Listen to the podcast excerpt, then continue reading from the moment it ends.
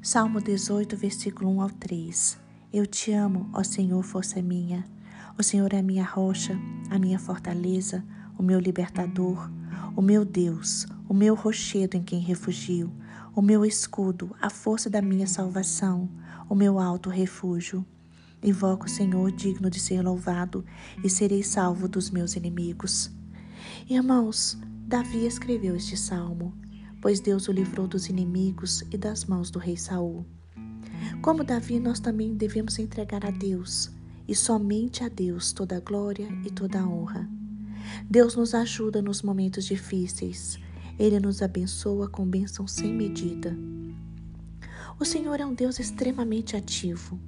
Por isso devemos aprender com Davi e ter o nosso coração voltado para este Deus. Devemos levar os caminhos do Senhor a sério. As coisas de Deus são muito sérias, por isso precisamos agir com obediência e respeito. Deus não mudou. Deus não mudou em todos estes anos. Assim como ele foi com Davi, assim ele é conosco. Deus é fiel, Deus é amor, Deus é paz, Deus é alegria, Deus é segurança, Deus é salvação.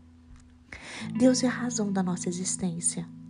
O Senhor livrou Davi de muitos dos seus inimigos e ensinou muitas lições a ele. Davi jamais deixou de buscar socorro em Deus, na certeza de que ele jamais seria abandonado. É este Deus a quem servimos, o Deus que salva quem é humilde na sua presença e lhe concede graça para viver.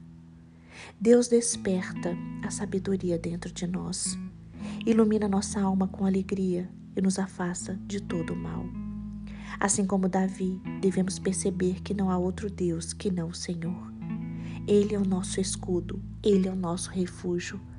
O caminho de Deus é perfeito, a palavra do Senhor é confiável ele é escudo para todos os que nele se refugiam.